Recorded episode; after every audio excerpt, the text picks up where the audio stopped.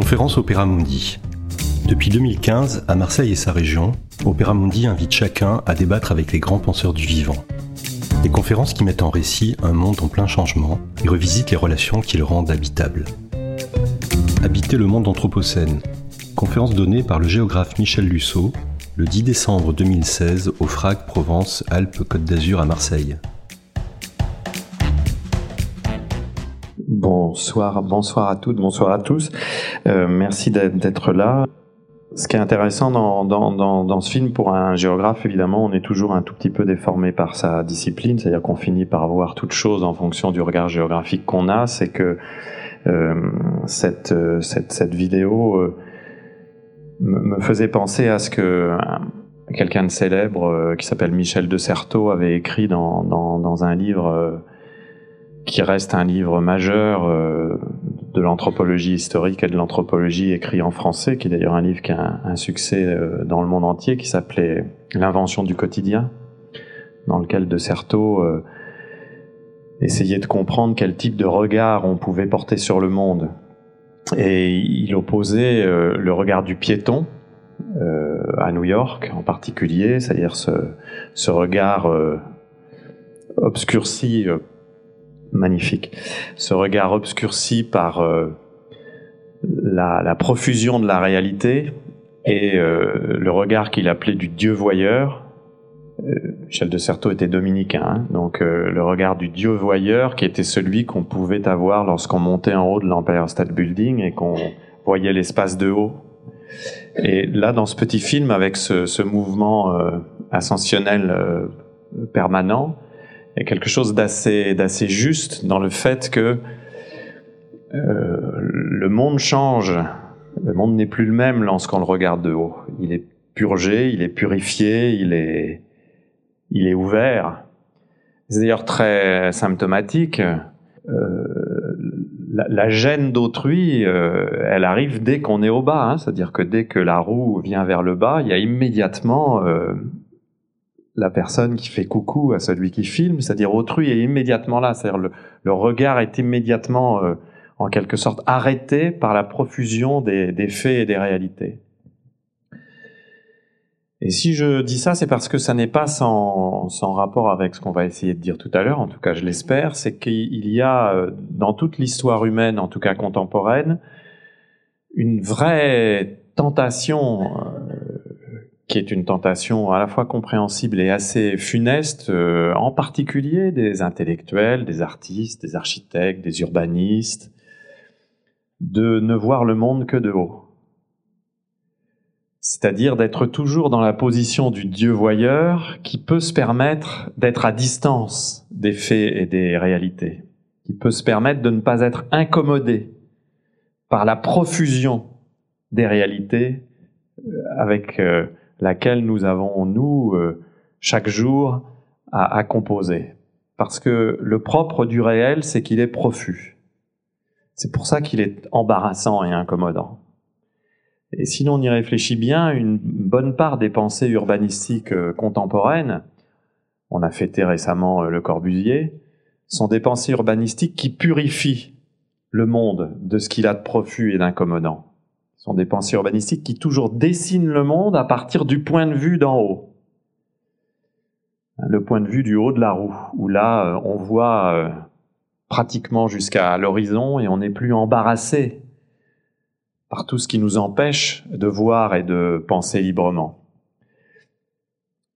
C'est une petite exploitation sauvage hein, de, ce film que je n'avais pas vu et maintenant que je suis revenu au confort de la maîtrise technique, je vais pouvoir euh, vous proposer de faire ce petit parcours dans le monde anthropocène et essayer de comprendre qu'on pourrait euh, l'habiter différemment de la façon dont on l'habite et, peut-être justement euh, l'habiter en n'ayant plus tendance à vouloir le penser en le fuyant dans ce qu'il a justement de profus et d'incommode.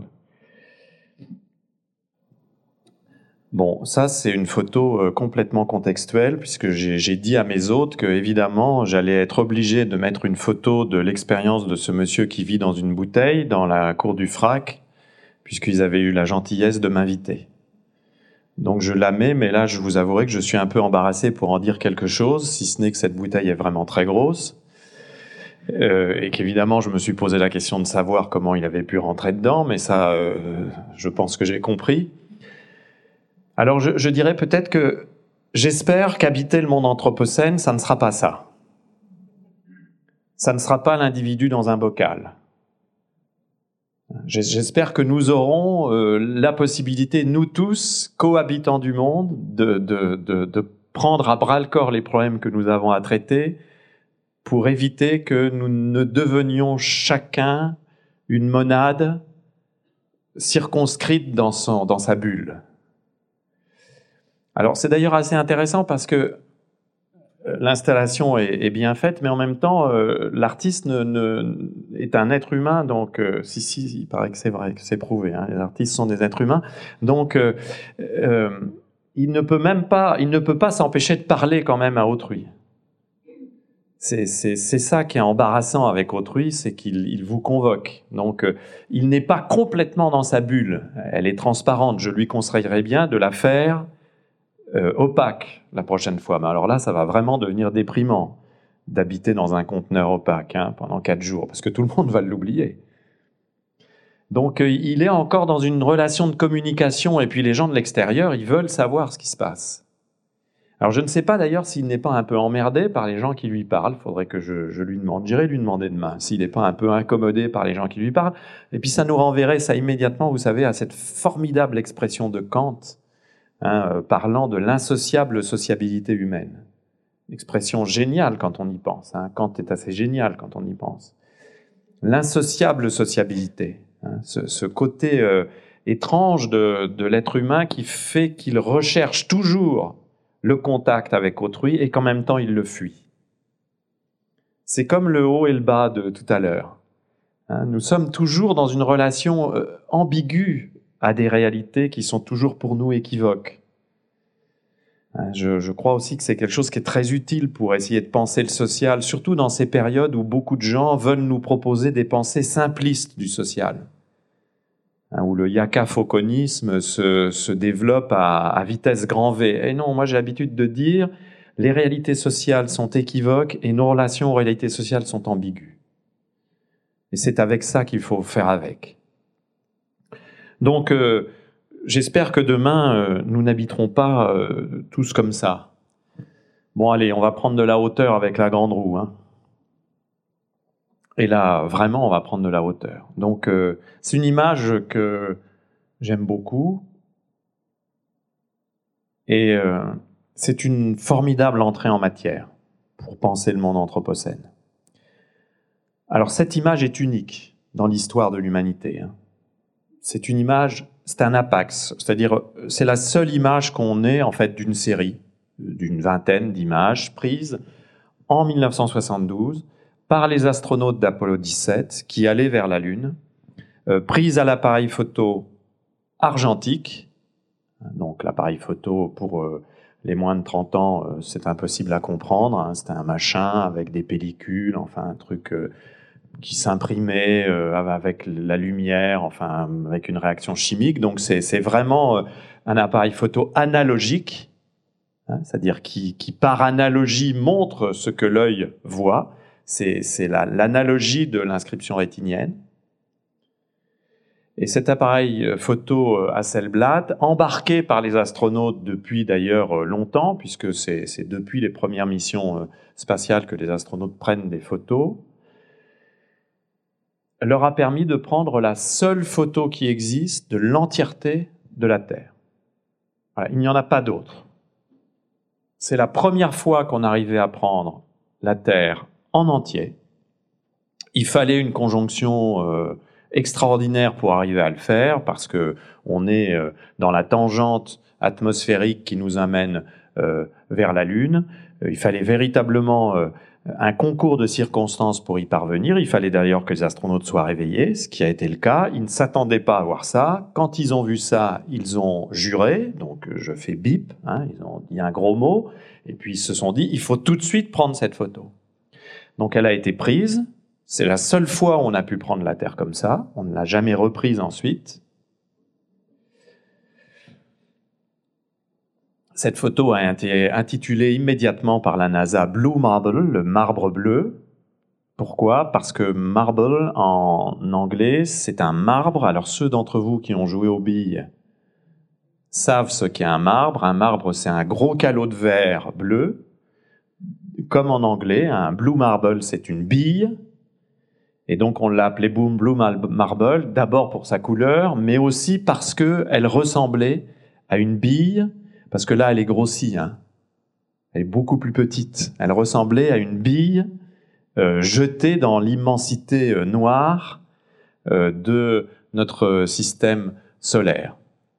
Cette photo est une photo très émouvante puisque c'est la seule fois où un de nos congénères, un autre humain comme nous, a vu de ses yeux vus la Terre comme une entièreté.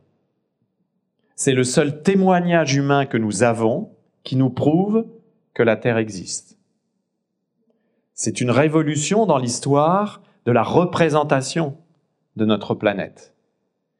Le premier à avoir compris ça est un Américain, Denis Cosgrove, qui a, écrit un, texte fameux sur, sur cette image en disant finalement, cette image est une rupture iconographique, aussi forte que, disait-il, l'invention de la perspective dans la peinture du Quattrocento en Italie c'est quelque chose qui nous, fait rentrer dans, dans une autre époque euh, culturelle et sociale, dans la mesure où elle rompt avec tout ce que nous avions auparavant, qui n'était que des recompositions, que des suppositions, que des dessins. Là, nous avons la certitude que euh, cette planète existe comme cela.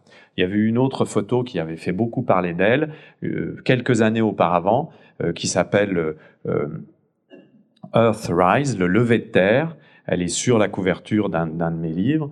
Euh, c'est la, fameuse photo de la Terre se levant au-dessus de la surface de la Lune et qui inverse euh, l'ordre des, choses, puisque ce n'est pas la Lune qui se lève, entre guillemets, hein, dans le ciel terrestre, c'est la Terre qui se lève dans le ciel lunaire. Et cette photo a été aussi une photo extrêmement spectaculaire et qui a fait beaucoup parler parce que c'était une photo qui montrait la relativité de la position terrestre et surtout la relativité de l'importance terrestre. Par ce genre d'image, nous prenons conscience mieux que de toute autre manière, et le nous, c'est n'est pas les spécialistes du système biophysique ou les astrophysiciens, c'est nous en tant qu'êtres humains. Ce sont des images profanes ce sont des images vulgaires dans une certaine mesure, hein. ce sont des images de la culture populaire. Cette image est considérée comme une des images les plus populaires de l'histoire de l'iconographie euh, du XXe et du XXIe siècle. C'est l'image qu'a choisi Al Gore, par exemple, euh, pour l'affiche euh, de son film célèbre sur le changement global. C'est aussi pour ça que je l'utilise. Elle a été considérée comme une des, des dix images les plus influentes du XXe siècle. Donc c'est véritablement une image qui appartient à ce que l'on pourrait appeler la pop culture de l'image contemporaine. Ce n'est pas une image de spécialiste. C'est en ce sens qu'elle est intéressante. Parce que ce, qu'elle nous montre, elle nous le montre à tous. Il n'y a pas besoin d'être euh, compétent pour la comprendre. Nous comprenons immédiatement ce qu'elle nous montre. Nous prenons conscience immédiatement de ce qu'elle nous montre. Cette image est de surcroît assez émouvante parce que c'est la, la première fois et la seule fois qu'on a vu la Terre, et en plus, on la voit centrée sur l'Afrique. Ce qui est une autre rupture de la part d'Américains qui ont l'habitude d'avoir une représentation cartographique centrée sur l'hémisphère nord et plutôt sur l'océan Atlantique euh, et sur la côte est des États-Unis. Cette image est centrée sur l'Afrique et en plus, elle est encore plus émouvante puisqu'on voit l'entièreté du pôle sud. Donc en plus, c'est une image intéressante parce qu'elle nous fait prendre conscience du monde d'une façon que nous n'avions pas l'habitude euh, de voir. Toutes les images depuis de la Terre que vous voyez sont des images numériques, hein, sont des images recomposées. Ce que vous avez aujourd'hui sur Internet, vendu par la NASA, enfin maintenant c'est négocié à, à prix euh, d'amis, c'est sur les t-shirts, les mugs, les slips, les chaussettes, enfin c'est devenu euh, une image qu'on retrouve absolument partout. C'est de l'image numérique, ce sont donc des pixels. Hein ça n'est pas une image analogique, donc ça n'a pas grand-chose à voir avec l'image telle qu'on a l'habitude de la considérer. Et sur cette image, ce qui est extrêmement euh, intéressant, donc cette image qui témoigne de notre existence. Depuis que j'ai vu cette image, je suis à peu près certain que la Terre existe. Avant, j'en doutais. Maintenant, je suis certain qu'elle existe. Les images numériques que vous voyez aujourd'hui sont des images prises par des automates. Ce, n'est pas que j'ai quelque chose contre les automates et le numérique, mais ça n'a pas le même statut iconographique. C'est un peu comme si vous disiez que regarder une photographie numérique euh, des fresques de Piero della Francesca à Assise, à Arezzo, pardon, c'est la même chose que de les voir ou de les prendre en photo analogique. Non, ça, les supports changent le statut de l'image. C'est ceci qui est intéressant dans, dans l'image, c'est que ce qu'on voit n'est pas forcément séparable de la manière dont c'est montré. Donc cette image, elle, nous, elle nous montre trois choses en fait, et pas seulement une. C'est ça aussi qui est intéressant. Elle nous montre d'abord une planète. Une planète parmi une infinité d'autres. On ne sait pas combien il y a de planètes dans l'univers, puisque l'univers est infini et en expansion. D'ailleurs, concept un peu, compliqué à entendre. Hein. Qu'est-ce que c'est qu'un univers infini en expansion? Bon, euh, c'est jamais très simple. Hein, justement, ça n'est pas imageable. La seule chose qu'on peut imager, c'est une planète dans un univers infini en expansion. Donc ça nous montre ce système biophysique planétaire. Là, on le voit bien, hein, ceux qui l'œil géographique, qui repèrent la convergence intertropicale, euh, les circulations d'est, les circulations d'ouest, les alizés, euh, les, turbulences de l'hémisphère sud, la répartition des mers et, des terres, euh, tout, tout, ça est assez, assez facile. Donc on voit bien le système biophysique terrestre qui est là, planétaire, pardon, qui est là présent. Mais ce qui est intéressant, c'est que ça n'est pas n'importe quelle planète si on la met euh, sous les yeux de la plupart des personnes, je pense que tout le monde ici, vous aviez reconnu cette planète. Je ne vais pas faire d'interro écrite, mais je pense que quand même, la plupart d'entre vous, allez, la plupart d'entre vous aviez reconnu cette planète. Ça n'est donc pas n'importe laquelle. Cette planète, c'est la Terre. Et la Terre, ça n'est pas la même chose que la planète. C'est quelque chose de différent. Parce que la Terre, c'est la planète plus l'humanisation. La Terre, c'est la planète plus l'être humain. Mesdames, Messieurs, j'espère ne révéler cela à personne. Vous savez que cette chose-là a existé pendant très longtemps en étant pas une Terre, en étant simplement une planète, dépourvue d'être humain. Pendant la plus grande partie de l'histoire de cette réalité biophysique, il n'y avait pas d'être humain. Il pourrait d'ailleurs un jour ne plus en avoir. Il pourrait ne plus y en avoir, c'est tout à fait envisageable. Le génie humain a ce site particulier que nous sommes tout à fait capables de nous exterminer.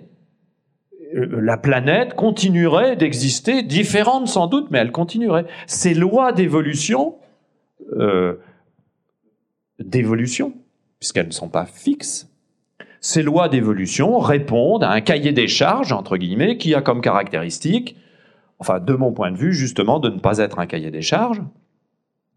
Parce que cahier des charges, ça voudrait dire qu'il y a quelqu'un qui l'a écrit avant, donc euh, ça voudrait dire qu'on pense peut-être qu'il y a un dessin intelligent, voire un créateur. Je ne m'embarquerai pas sur le terrain de ce débat, et comme nous ne sommes pas encore dans les États du Sud américain, j'ai le droit de dire que je ne pense pas qu'il y ait eu de dessin intelligent et de créateurs, donc il n'y a pas de cahier des charges, il y a des dynamiques biophysiques qui font évoluer ce machin-là en permanence. C'est d'ailleurs ce qui a permis la vie, ce qui a permis euh, euh, l'apparition des, premières bactéries, la sortie de la flotte, enfin tout ça, et puis l'évolution que vous connaissez, qui fait que nous sommes apparus de façon contingente euh, entre le hasard et la nécessité euh, il y a assez peu de temps, et après des, des, ramifications assez étranges qui fait que nous descendons non pas des primates, mais d'une toute petite musaraigne en fait, ce qui est beaucoup moins glamour, il faut bien le dire quand on le dit, quand on le signale comme ça. Euh, mais donc l'être humain s'est imposé et petit à petit cette espèce a a eu cette réussite tout à fait étonnante qui est de pouvoir se répandre euh, sur cette planète, il y a eu un succès de l'espèce tout à fait étonnant, lié à des aptitudes assez remarquables, hein. en particulier des aptitudes cognitives qui sont euh, euh, assez, assez étonnantes. Et la planète s'est donc humanisée. Et en s'humanisant, elle devient la Terre. Elle devient ce que les géographes appellent l'œcumène. C'est un mot grec dans lequel vous retrouvez l'oikos, qui veut dire en, grec la demeure, le logis, l'âtre, le foyer, la maison, et c'est l'oikos d'économie d'ailleurs. L'économie, ça devrait être ce qui permet de réfléchir à la façon dont on assure la subsistance du foyer. Et, pas simplement la façon dont on va placer son argent dans les îles Caïmans. Donc, euh, certains pensent qu'il y a une sorte de dévoiement de ce point de vue-là de l'économie. Hein, par rapport à, sa raison d'être initiale. Donc la, la Terre, c'est la planète humanisée. Cette humanisation de la planète, c'est un phénomène historique. Nous aurions fait cette conférence euh, il y a euh, cinq ou six siècles, ou ne serait-ce qu'il y a cent ans. Je n'aurais absolument pas pu commencer cette conférence de la même manière. J'aurais pu vous parler de l'humanisation à Marseille, il y a 100 ans, j'aurais pu vous parler de l'humanisation et à ce moment-là, je vous aurais parlé de l'expansion coloniale, des empires, des conquêtes, du génie de l'homme blanc. Mais je n'aurais pas pu vous parler, comme je vous parle, de la planète et de la Terre parce que je n'aurais pas eu la possibilité d'accéder à cette photographie, puisque cette photographie analogique, elle a des conditions de possibilité historique, économique, technologique, culturelle. C'est justement pour ça qu'elle m'intéresse, parce que je fais de cette image le, signe flagrant que nous sommes entrés dans la période du monde. C'est-à-dire que le monde existe, puisque je fais du monde avec un M majuscule, pour le différencier du monde avec un M minuscule, qui est le mot ordinaire de monde, je fais du monde le moment contemporain de l'écoumène terrestre. C'est-à-dire, je fais du monde ce moment qui s'ouvre en 1945 et que nous connaissons encore aujourd'hui, qui est caractéristique de la forme d'occupation humaine de la Terre et qui s'explique par l'évolution même des sociétés humaines. Donc je, je, dis, et ça peut surprendre quand je le dis, le monde n'a pas changé entre 1900 et 2016. Le monde n'a pas changé, le monde est apparu. Parce que le monde n'existait pas en 1900. Il y avait des mondes, il y avait une réalité de l'humanisation, mais qui n'a rien à voir avec ce que l'on peut appeler aujourd'hui le monde. Alors, j'essaye de le montrer dans le livre qui s'appelle L'avènement du monde. Je n'aurai pas le temps d'aller dans les détails aujourd'hui, pour le savoir tout à fait entièrement, il faudra évidemment que vous achetiez ce livre, qui est très bon marché.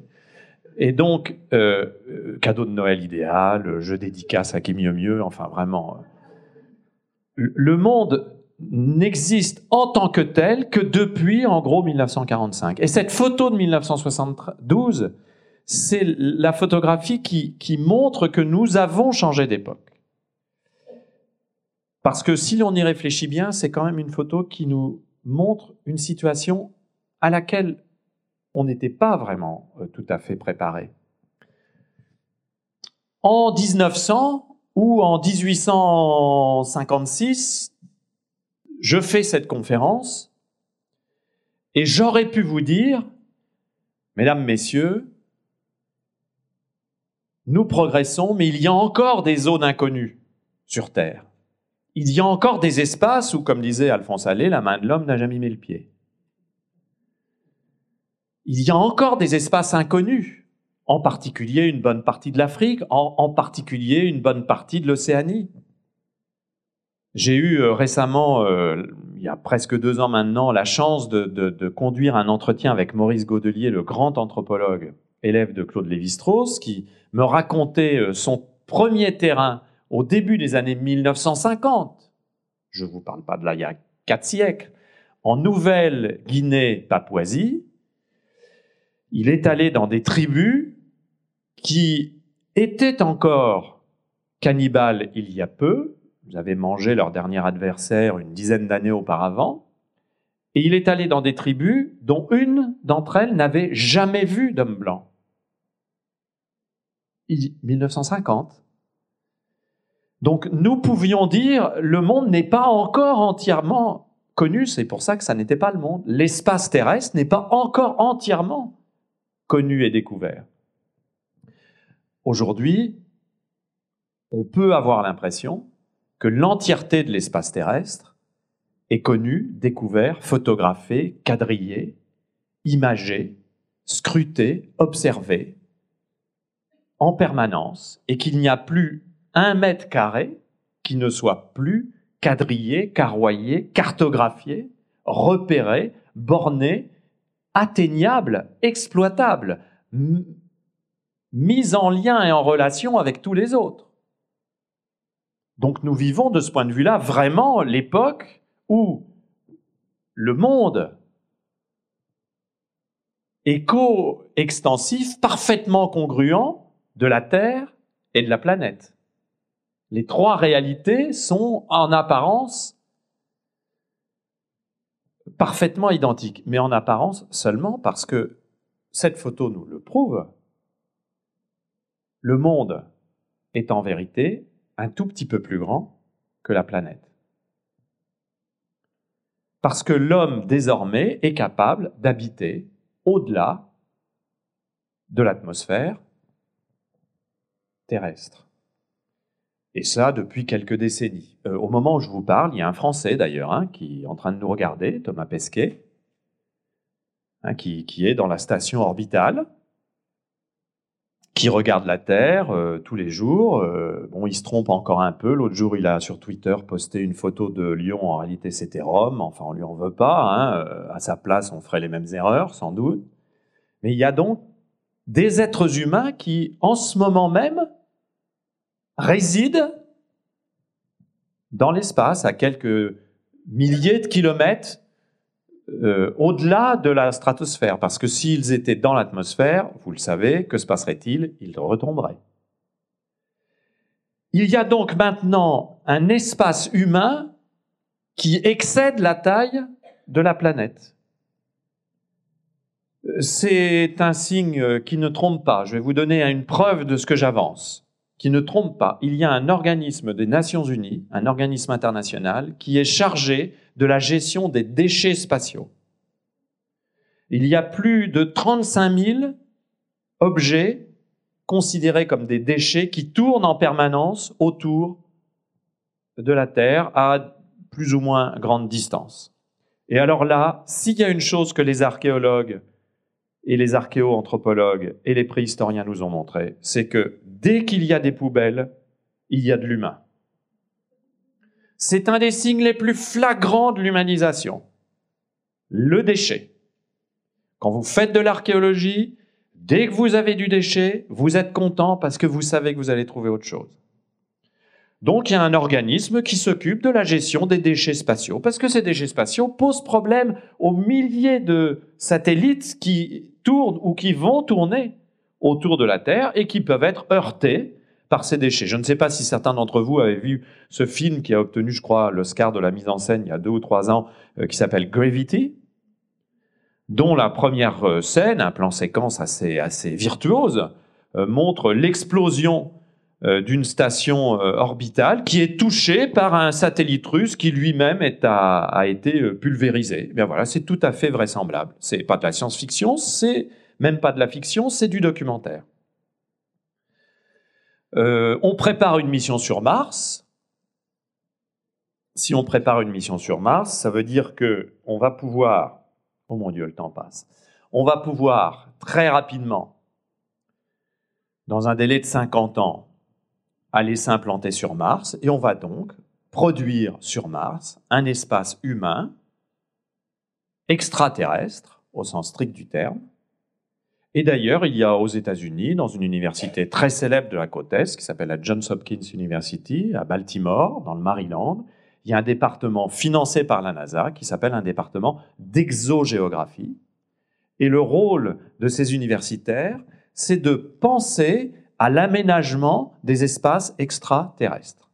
En fait, ils se posent la question suivante, bah, quand on arrivera sur Mars, qu'est-ce qu'il faudra pour qu'on puisse y habiter? Qu'est-ce qu'il faudra pour que les hommes puissent cohabiter et coexister? C'est une question que le cinéma aujourd'hui traite très bien euh, avec ce film de Ridley Scott, hein, euh, un blockbuster assez bien documenté qui s'appelle Seul sur Mars, hein, où ce pauvre Matt Damon se fait abandonner par son équipe sur Mars et essaye de se dépatouiller comme il peut. Dans ce lieu euh, hostile, mais qui est complètement préparé pour l'habitation humaine. Drôle de moment quand même euh, que, celui-ci, mais qui correspond à, un état des lieux que nous pouvons et devons faire. Si ce monde est apparu, c'est tout simplement parce que nous avons vécu un changement absolument radical, qui est trop peu mis en valeur en France pour des raisons euh, que je n'aurai pas le temps d'expliquer. Une rupture dans l'histoire de l'humanisation de la Terre. Cette rupture dans l'histoire de l'humanisation de la Terre, elle a eu lieu à peu près vers 2007-2008. Que s'est-il passé en 2007-2008 Eh bien, en 2007-2008, je ne vous garantis pas que c'est peut-être 2006 ou peut-être 2009, hein, on dit 2007 ou 2008, en réalité, c'est au début du XXIe siècle. Que s'est-il passé Eh bien, tout simplement, la part de population urbaine est devenue plus importante dans le monde entier que la part de population rurale. C'est-à-dire que la puissance du processus d'urbanisation a fait que pour la première fois depuis le lancement de l'anthropisation, c'est-à-dire le lancement du processus d'humanisation, l'apparition de, des premiers hominidés, il y a 3 millions d'années, jusqu'à maintenant. Donc, alors 3, on ne sait pas, certains disent 7, certains disent 2, peu importe. Disons, l'apparition des premiers hominidés jusqu'à maintenant, nous avions vécu un espace terrestre au sein duquel les agriculteurs d'abord et d'abord, partons depuis la révolution néolithique, hein, les agriculteurs, les, ruraux étaient massivement plus nombreux que les urbains. Euh, quand je dis massivement, c'est 90-10, 95-5 même pendant un temps les citadins étaient une toute petite minorité pendant la plupart des siècles de l'histoire, sans même remonter à la préhistoire. Les premières villes apparaissent 10 000 ans avant Jésus-Christ, hein, à peu près. En Inde, puis euh, là où aujourd'hui euh, tout est sous les bombes, hein, en Irak et dans l'actuelle Syrie. En 2007-2008, rupture fondamentale, il y a plus d'urbains que de ruraux.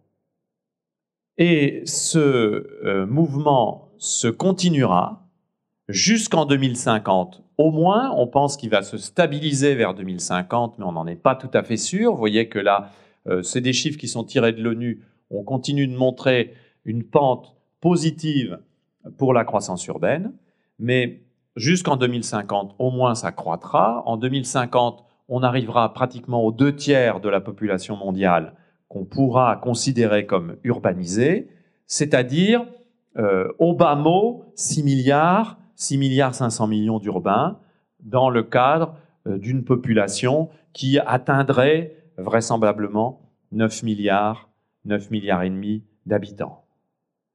Il y avait en 1900 à peu près 1 milliard 500 millions d'habitants de la Terre, de cohabitants.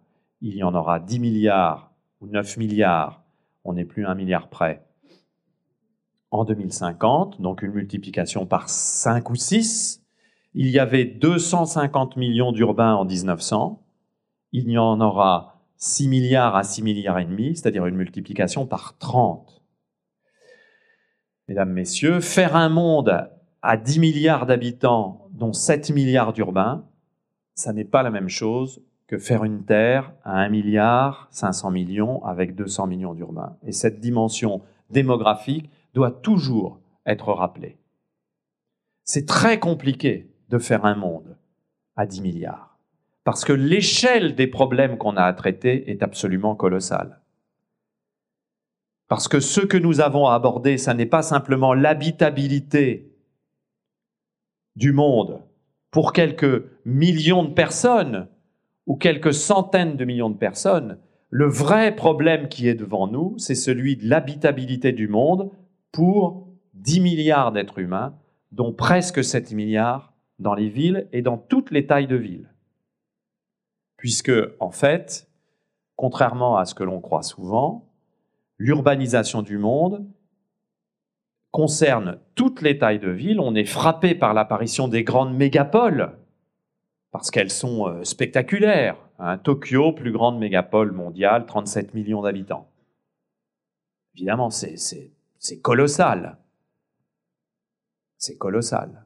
À côté, Paris, euh, qui est la plus grande mégapole européenne, on dit mégapole au-dessus de 10 millions hein, en général.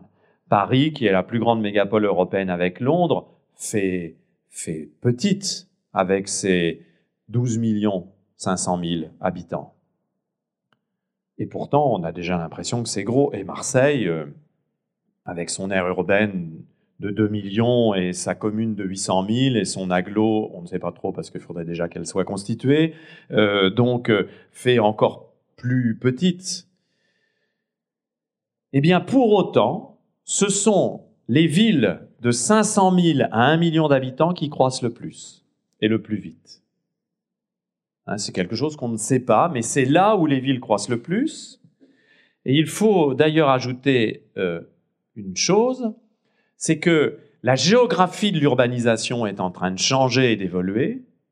Si euh, nous étions euh, une fois encore en 1850, j'aurais pu vous montrer une carte des villes dans ce que l'on appelait à l'époque le monde, M minuscule, qui n'était pas le monde avec un M majuscule, eh bien la carte des villes, globalement, ça aurait été essentiellement une carte européenne, avec quelques villes nord-américaines et quelques villes en Asie. Hein. Au Japon, qui était fermé à l'époque, nous étions en 1850 avant l'ouverture de l'ère Meiji, et puis évidemment quelques villes en Chine, puisque la Chine est un, vieux, vieil empire euh, marqué par une urbanisation précoce. Là aussi, euh, petite donnée historique que je rappelle toujours euh, quand on essaye d'observer le, monde contemporain, je vous rappelle que jusqu'en 1650-1700, la plus grande puissance terrestre, c'est la Chine. Hein, c'est-à-dire ceux qui s'émeuvent aujourd'hui de la puissance chinoise euh, en disant on n'a jamais vu ça. Si, si, pendant, plus de mille ans, la plus grande puissance terrestre a été la Chine, et de loin. Hein, et ça, tous les habitants de l'époque, en tout cas les lettrés, le savaient. Donc, euh, on aurait eu une carte qui n'aurait rien eu à voir avec celle-ci. Parce que la géographie de l'urbanisation mondiale est en train de changer complètement, avec en particulier cette incroyable urbanisation en Asie. Vous voyez la densité des implantations urbaines en Asie, avec apparition de méga mégapoles alors notamment encore une fois en Chine, avec des, choses assez stupéfiantes. Un Shenzhen, 500 000 habitants en 1986, 11 euh, millions d'habitants aujourd'hui. Voilà, en 30 ans. Ah oui, ça c'est de la, de la croissance. Hein. Euh, Shanghai, c'est pas mal non plus, hein, 2 500 000, 27 millions d'habitants. Hein, donc, euh, donc ça y va. Hein. C'est, des taux de croissance qui sont évidemment extraordinaire puisque, puisque ces, ces, agglomérations doublent en quelques, en quelques années. Euh, donc euh, l'Asie, l'Amérique latine, ça a été euh, un continent qui s'est urbanisé, un sous-continent qui s'est urbanisé très fortement au début du XXe siècle et jusqu'aux années 80-90. Ça a été le grand continent de l'urbanisation des Suds jusqu'aux années 80-90. Et puis ensuite l'Asie à partir de 1980-90 jusqu'à aujourd'hui. Et depuis la fin des années 90 jusqu'en 2050, le grand continent de l'urbanisation, c'est l'Afrique. C'est en Afrique que l'urbanisation est la plus forte. C'est en Afrique qu'elle le restera. Et c'est d'ailleurs l'Afrique qui est le continent qui connaît la plus forte croissance démographique. L'Afrique aura 2 milliards d'habitants en 2050. dont 1 milliard 200 millions habiteront dans les villes africaines. C'est donc l'Afrique qui constitue aujourd'hui le centre de gravité de l'urbanisation mondiale. Ça, c'est la, même chose, mais comme je voudrais arriver à des choses plus qualitatives, je, vais passer vite, mais on pourra y revenir si vous voulez. Ça, c'est la même chose par sous-continent où on voit euh, le décalage d'urbanisation des continents. Mais vous voyez que tous les continents connaissent le même euh, parcours. Dès qu'un continent, ça c'est la population urbaine, ça c'est la population rurale, dès qu'on franchit ça, on est au-dessus de 50%. Ça veut dire qu'il n'y a plus un continent dans le monde qui ne sera pas plus urbanisé que ruralisé. De surcroît, comme on peut estimer que l'urbanisation, c'est aussi un processus social et culturel, l'urbanisation, c'est la connexion à un genre de vie, eh bien, on peut estimer que même les ruraux sont urbanisés. Même ceux qui habitent à la campagne aujourd'hui sont en fait des urbains qui parfois s'ignorent. Vous pouvez peut-être penser habiter à la campagne parce que vous n'habitez pas dans un espace dense ou dans un espace continu, mais vous êtes dépendant des systèmes de mobilité, des systèmes d'approvisionnement, des systèmes télécommunicationnels. Vous vous habillez comme un urbain, vous avez les styles de consommation d'un urbain.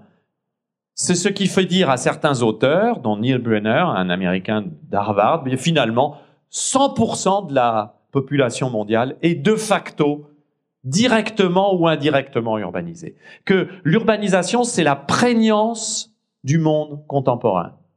C'est même pas un horizon de l'évolution des sociétés, c'est ce dans quoi nos sociétés sont en train euh, d'évoluer, et c'est cette urbanisation qui est aujourd'hui facteur de monde. Le monde, ça n'est pas le résultat seulement de la globalisation économique, plus exactement la globalisation économique, c'est un sous-ensemble du processus de l'urbanisation euh, généralisée qui fabrique le monde contemporain, qui est aussi, nous allons le voir, le monde anthropocène.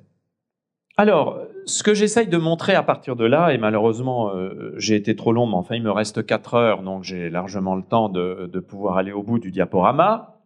En un quart d'heure, 20 minutes, je vais essayer de vous faire, euh, de dérouler la suite. Ce qui m'a intéressé, c'est de partir d'une sorte de paradoxe. Le monde sur est d'eau courante, au plein cœur du capitalisme mondialisé, à quelques encablures de Wall Street, là où se situent parmi les appartements les plus chers au monde, où résident quelques-unes des plus grandes fortunes américaines, où se trouvent toutes les plus grandes banques mondiales, celles grâce auxquelles nous avons vécu, alléluia, la, la crise des subprimes de 2008. On a pu être pendant plus de dix jours sans électricité et sans eau courante, en sachant que les habitants habitent dans des gratte-ciel, qu'il n'y avait donc pas d'ascenseur, pour des gens qui vivaient dans des immeubles de plus de 40 étages. Dans la plus grande ville emblématisant la puissance mondiale, un coup de vent a suffi à paralyser pendant dix jours la partie la plus riche de la ville. Eh bien, si cela, ça n'est pas emblématique de la fragilité des organisations urbaines, pourtant en apparence toutes puissantes, qu'est-ce Et donc, nous pouvons partir de cette idée pour affirmer quelque chose qui, vous allez le voir, est de grande portée. C'est qu'en réalité, contrairement à tout ce que nos ingénieries de la puissance et notre technologie voudraient nous laisser croire, il y a toujours un, petit euh, génie prométhéen qui sommeille dans l'être humain, hein, cette idée qu'on peut toujours dominer les éléments. Eh bien, contrairement à cela, il faut admettre que les espaces de vie des humains sont toujours fragiles et vulnérables. Qu'ils l'ont toujours été et qu'ils le seront toujours. D'ailleurs, de ce point de vue-là, je dis aussi que ceux qui prônent, par exemple, la décroissance ont sans doute leur raison pour le faire, et je ne dis pas d'ailleurs qu'ils aient tort de le prôner, mais ils ont tort de penser que les espaces décroissants seraient moins fragiles. Ils le seraient tout autant, parce que c'est une des conditions de l'existence humaine. L'existence humaine et l'habitat des humains est par nature fragile. Vous savez, euh, peut-être, euh, ça serait une parenthèse qui serait trop longue à développer, mais là, peut-être qu'on pourra, en, buvant un coup, en parler. C'est très frappant de voir comment, depuis une trentaine d'années, dans la philosophie, euh, on voit revenir des travaux sur la fragilité, sur la vulnérabilité. J'en redonnerai un exemple tout à l'heure. Pourquoi? Eh bien parce que tout simplement, on, commence à repenser la fonction et le rôle de la fragilité dans l'existence humaine. après tout, reconnaître cette fragilité, ça n'est peut-être pas un mal, c'est peut-être au contraire quelque chose qui nous permet d'envisager différemment euh, notre avenir euh, commun. Cette vulnérabilité, comme je le dis, elle ne vient pas du dehors. Cette vulnérabilité, ça n'est pas quelque chose qui nous menacerait en raison d'une quelconque injustice ou d'une quelconque vengeance dont on ne sait trop qui. Cette vulnérabilité, elle est inscrite dans le processus d'humanisation euh, de la planète. Ça veut dire qu'elle est en nous, dans chacun de nous, en tant qu'être humain, nous sommes fragiles.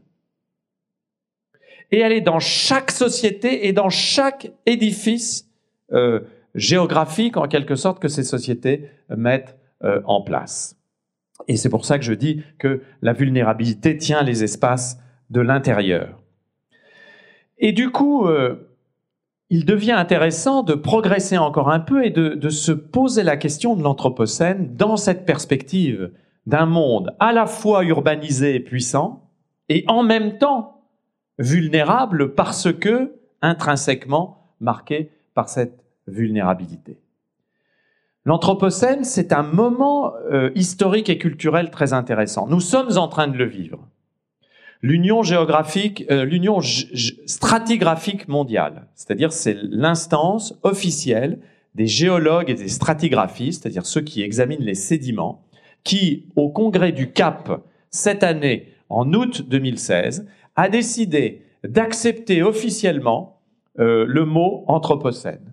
Donc nous sommes désormais, je dois l'avoir euh, marqué ici, dans une époque anthropocène dans la période quaternaire et l'ère cénozoïque, c'est-à-dire c'est ce qui succède au paléo et au mésozoïque pour ceux qui ont l'habitude de... C'est ce qu'on appelait jadis l'ère primaire, l'ère secondaire, euh, l'ère tertiaire, mais bon, bref.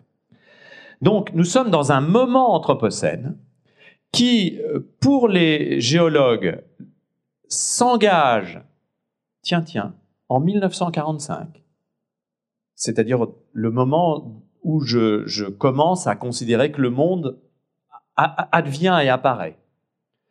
Je trouve ça plutôt rassurant de voir que des géologues et des géographes qui ne se sont pas concertés, j'ai écrit mon livre avant 2016, euh, euh, tombent d'accord à peu près sur les, sur les grandes périodes. Cet Anthropocène date de 1945 parce que depuis 1945 notamment, on s'aperçoit que notre propre espèce est devenue si grande et si active, c'est une citation hein, de, de géologues, qu'elle rivalise avec quelques-unes des grandes forces de la nature dans son impact sur le fonctionnement du système Terre. Ainsi, le genre humain est devenu une force géologique globale. Depuis très longtemps, sans doute, l'être humain agit sur son environnement. En fait, depuis la révolution néolithique, c'est-à-dire depuis la domestication des espèces animales et végétales, depuis, entre guillemets, l'invention de l'agriculture. Mais depuis maintenant quelques siècles et depuis quelques décennies, cette capacité d'intervention a pris des proportions considérables. Et l'intervention humaine, surtout, est directe et d'effet immédiat. Pourquoi 1945 a-t-il été choisi par les géologues? Moi, je l'ai choisi parce que 1945, c'est le début de la constitution de la grande période d'urbanisation généralisée.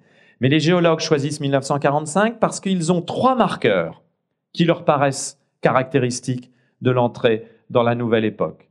La dispersion des nucléotides dans l'atmosphère, les particules nucléaires dans l'atmosphère suite aux deux premières bombes atomiques d'Hiroshima et de Nagasaki et aux essais nucléaires à air libre qui ont suivi.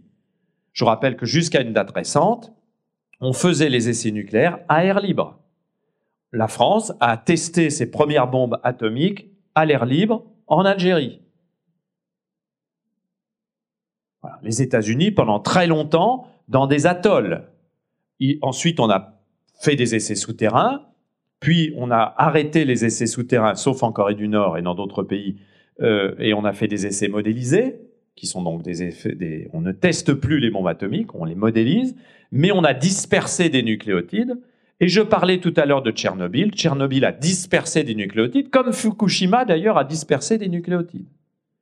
Ces nucléotides, on les retrouvera dans quelques dizaines de milliers d'années dans les sédiments qu'on découvrira, puisqu'ils sont en train de rentrer dans les couches sédimentaires. Deuxième marqueur, les phosphates. Troisième marqueur, les nitrates. Les deux phosphate et nitrate étant utilisés en particulier par l'industrie chimique donc et par l'agriculture. Sans vouloir vous foutre les jetons, euh, lorsqu'on fait aujourd'hui euh, du séquençage génétique du vivant, on trouve dans les génomes, parce qu'on trouve beaucoup de choses hein, dans, dans les cellules, vous l'avez vu l'autre jour, c'est petit une cellule, mais en fait c'est extrêmement vaste, et ça circule. Hein.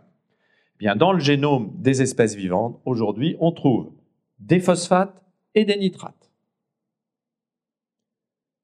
Ça veut donc dire que même lorsqu'on va trouver des sépultures d'êtres humains de 2010 dans 2500 ans, par exemple quand on me trouvera moi, si je suis mort, je pense que je suis mortel, mais bon, euh, eh bien on trouvera des phosphates et des nitrates dans mes restes. Ça, à partir du moment où des produits fabriqués par l'homme sont suffisamment dispersés pour qu'ils intègrent le vivant, on est véritablement devant un type d'intervention directe qu'on n'avait jamais connu. Et donc, l'homme produit ce que l'on appelle le forçage des systèmes biophysiques. L'effet de serre dont vous avez entendu parler, le réchauffement climatique, qu'est-ce que c'est? Eh bien, c'est le forçage du système d'adaptation thermique de l'atmosphère en raison de la concentration, notamment du CO2. Je vous rappelle que le CO2 n'est pas un polluant, parce que c'est du carbone. Le carbone n'est pas polluant. Le carbone, c'est nous. Mais le CO2, moins que le méthane, mais euh, euh, déjà suffisamment, présent dans l'atmosphère, provoque euh, une modification des bilans radiatifs et une évolution à la hausse des températures. C'est une évolution physique très élémentaire hein, que nous n'avons pas inventée mais par la dispersion des particules carbonées et d'autres gaz, et, par aussi la dispersion des particules qui, qui provoque une chimie de l'atmosphère extrêmement complexe, euh, eh bien, on s'aperçoit que nous provoquons une sorte de forçage extrêmement rapide avec un emballement du réchauffement climatique qui est euh, tout à fait euh, préoccupant et que plus personne ne conteste vraiment, à part Donald Trump, mais heureusement, c'est pas comme si cet homme était président des États-Unis, par exemple, donc euh, ça n'est pas très grave. Ce, cette époque anthropocène, elle est donc caractérisée par euh, un certain nombre de points. C'est un moment urbain, je l'ai dit. Elle est caractérisée par le changement climatique, le réchauffement global. Elle est caractérisée par un épisode de perte de biodiversité euh, extrêmement important, sans comparaison avec ce qu'on a connu depuis euh, quelques millions d'années, comparable au grand moment de, réduction de la biodiversité euh, de, type disparition des, grands dinosaures, donc une perte de biodiversité végétale et animale euh, extrêmement euh, préoccupante, avec d'ailleurs, peut-être que le biologiste vous en a parlé, des, apparitions en revanche euh, de préoccupations nouvelles, le renouveau des bactéries, le développement des virus, la perméabilité entre les virus, etc. etc. Tout ça peut foutre un peu le bourdon. Et puis, comme ça ne suffisait pas, la troisième grande caractéristique de l'Anthropocène, c'est l'épuisement des ressources. Épuisement des ressources non renouvelables, mais plus préoccupant, épuisement aussi de ressources renouvelables. Non renouvelables, c'est le, les produits carbonés, mais le renouvelable, eh c'est par exemple les stocks halieutiques, euh, les stocks de poissons. Alors, euh, c'est renouvelable, mais c'est pas renouvelable à des conditions d'exploitation telles qu'on met en péril les conditions mêmes du renouvellement. Donc, il y a là quelque chose qui est très préoccupant. Et l'Anthropocène s'impose comme cette époque nouvelle qui, depuis une quinzaine d'années, et là on pourrait en discuter longtemps, devient aussi ce que l'on pourrait appeler un nouveau méta-récit, c'est-à-dire que on, raconte désormais l'histoire de l'avenir du monde à partir de cette entrée dans l'Anthropocène, depuis maintenant euh, une dizaine d'années, quand on dit que sera le monde dans 30 ou 40 ans, eh bien on dit il sera urbanisé de plus en plus, mais on va vous raconter aussi l'histoire du changement climatique Et s'il est à plus 4 degrés, il ne sera pas vivable de la même manière que s'il est à plus 2 degrés. Donc ça devient un nouveau méta-récit. Un grand, un historien, euh, un jeune historien, mais qui est très prometteur, qui s'appelle Jean-Baptiste Fresso, a, essayé de travailler sur le fait aussi que l'Anthropocène devenait une nouvelle esthétique qui s'impose dans l'art contemporain, dans l'écriture, dans le cinéma. Un de mes étudiants vient de soutenir une thèse sur la catastrophe dans le cinéma euh, depuis 1990. Euh, et il a montré effectivement qu'il y avait une esthétique de la catastrophe anthropocène qui était en train de s'imposer. Euh, un, un, film qui avait beaucoup marqué les esprits, c'était un film de Lars von Trier, Hein, Mélancolia, par exemple, sur, cette question-là, qui, qui, était un des premiers films à véritablement esthétiser la catastrophe euh, globale liée à l'emballement du système planétaire. Mais peut-être que nous pourrions aussi considérer que l'Anthropocène est un cadre éthique possible, c'est-à-dire une manière de repolitiser un certain nombre de questions et d'apporter des réponses neuves un certain nombre de questions euh, euh, fondamentales, à la fois environnementales et sociales. Euh, parce que, je vous le dis vite, mais vous le savez, on constate aujourd'hui que dans une période de renouveau des inégalités sociales, le livre de Thomas Piketty, et vous le savez, sur les inégalités au XXIe siècle, est un succès mondial. Il s'est vendu à plus de 3 millions d'exemplaires. C'est d'ailleurs un paradoxe. Thomas Piketty est devenu très riche avec un livre dénonçant les inégalités et l'enrichissement rapide d'un certain nombre de riches. Ben voilà, c'est un paradoxe agréable pour lui peut-être, mais c'est un paradoxe quand même. Euh, mais le succès de ce livre partout au monde est un bon symptôme de, la redécouverte par les sociétés du problème des inégalités sociales. Le moment néolibéral, thatcherien puis riganien, 80, 90, 2000, le moment néolibéral est un moment où on postule que le développement économique des plus riches profitera nécessairement aux plus pauvres via la fameuse théorie dont vous avez peut-être entendu parler du trickle down, hein, le, ruissellement. Hein. Donc le trickle down, c'est l'idée que les riches devenant plus riches, ils vont faire ruisseler la richesse sur les plus pauvres. Un peu comme dans la Bible, il y a des cascades de miel qui tombent de la barbe des prophètes. Eh bien, euh, le trickle down a, a fait long feu, et depuis en particulier la crise de 2008, on s'aperçoit qu'en réalité, une partie des plus riches décroche, y compris des systèmes de solidarité sociale. Et pour boucler avec l'Anthropocène, eh bien, partout au monde où on étudie les inégalités sociales, on s'aperçoit que les inégalités sociales sont aussi des inégalités environnementales. C'est-à-dire que les plus pauvres sont exposés aux environnements les plus difficiles et même aux environnements les plus pathogènes. Et cinq minutes, plus qu'il n'en faut. Euh, donc, euh, c'est incroyable quand je parle, il y a toujours quelqu'un à un moment qui me dit cinq minutes. Donc, euh, ces, ces, inégalités-là, il va bien falloir les prendre en charge parce qu'elles sont insoutenables politiquement. Et d'ailleurs, on voit qu'elles sont de moins en moins acceptées. Donc la question majeure, c'est comment tenir compte de cette condition vulnérable et à faire un champ d'action. Et pour cela, euh, je propose, et je, terminerai par, par, cela, en fait, d'essayer de transposer à la réflexion sur ce que j'appelle une nouvelle politique de la cohabitation humaine, euh, la théorie philosophique développée aux États-Unis par notamment une philosophe euh, qui s'appelle John Tronto dans Moral Boundaries, développer ce que j'appelle une théorie du care spatial. Alors, le care pour Tronto, c'est cela, elle le définit comme ça, une activité générique qui comprend tout ce que nous faisons pour maintenir, perpétuer et réparer notre monde, elle le met entre guillemets, de sorte que nous puissions y vivre aussi bien que possible. Ce monde comprend nos corps, nous-mêmes et notre environnement, tous éléments que nous cherchons à relier en un réseau complexe en soutien à la vie.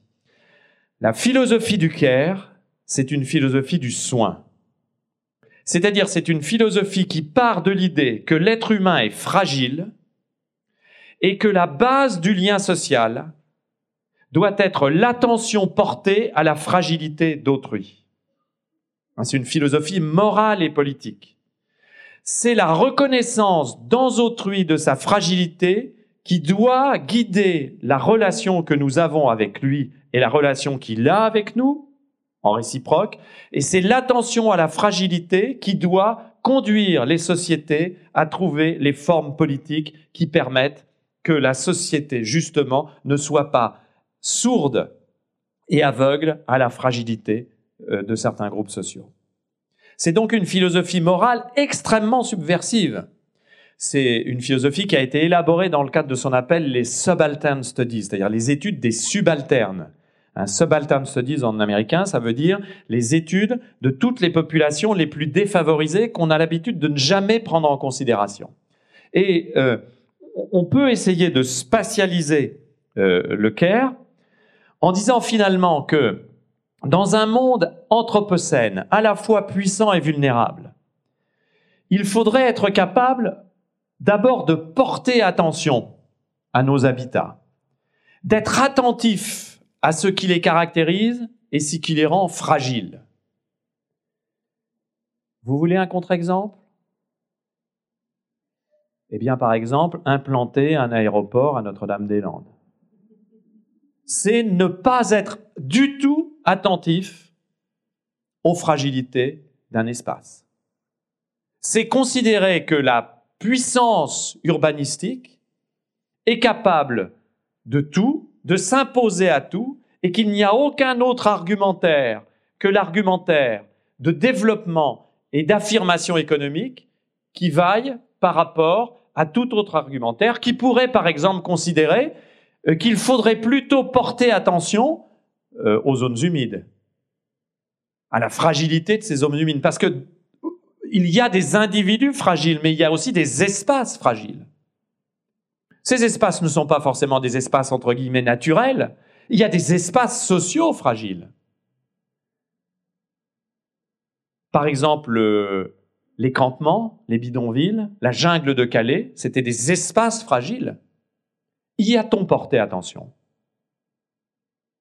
Est-ce que porter attention à l'espace de Calais, c'était envoyer les bus et démembrer le campement? N'y avait-il pas d'autre manière de porter attention? Je, n'ai pas la réponse, mais je pense qu'on aurait pu se poser la question. Donc le porter attention à la fragilité des espaces, c'est une exigence extrêmement difficile parce que ça veut dire que devant chaque situation spatiale, on est capable de se demander qu'est-ce qui caractérise cet espace social. Où se situent ses forces? Où se situent ses fragilités? Qu'est-ce qui est acceptable? Qu'est-ce qui n'est pas acceptable et pour qui? C'est aussi une manière de remettre tout le monde dans le jeu de la réflexion et de la citoyenneté. Et puis, le deuxième euh, versant du care, parce que care en anglais, ça, veut dire à la fois porter attention et prendre soin. Hein, donc en français, on peut jouer sur les deux. C'est justement un prendre soin des caractéristiques.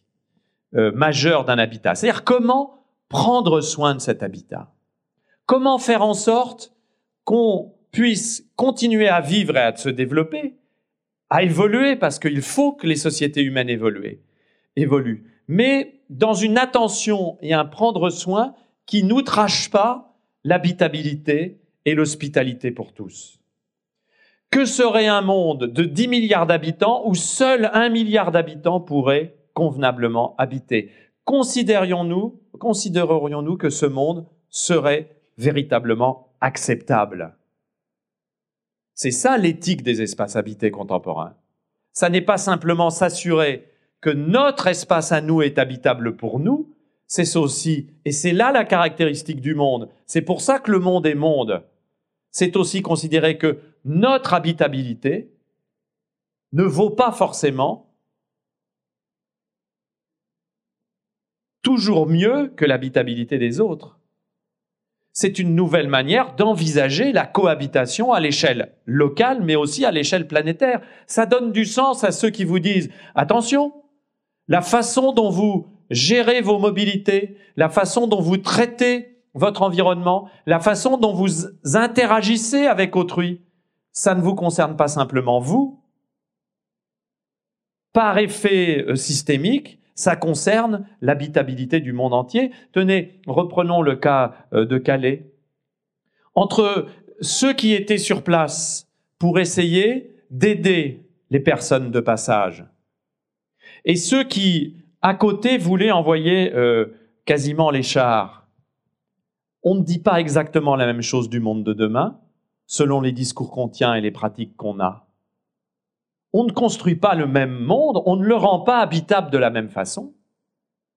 Donc nous avons, nous, cette responsabilité. C'est en ce sens que c'est une éthique euh, dont nous avons aujourd'hui besoin. Et cette éthique, elle est plus complexe que jamais parce qu'elle correspond à cet état de nos sociétés contemporaines qui est caractérisé à la fois par l'urbanisation et parce qu'elle est caractérisée par l'urbanisation, à la fois par l'entrée dans l'Anthropocène. Opéra Moody vous remercie pour votre écoute. Retrouvez les programmations et les archives sur www.opéra-mundi.org.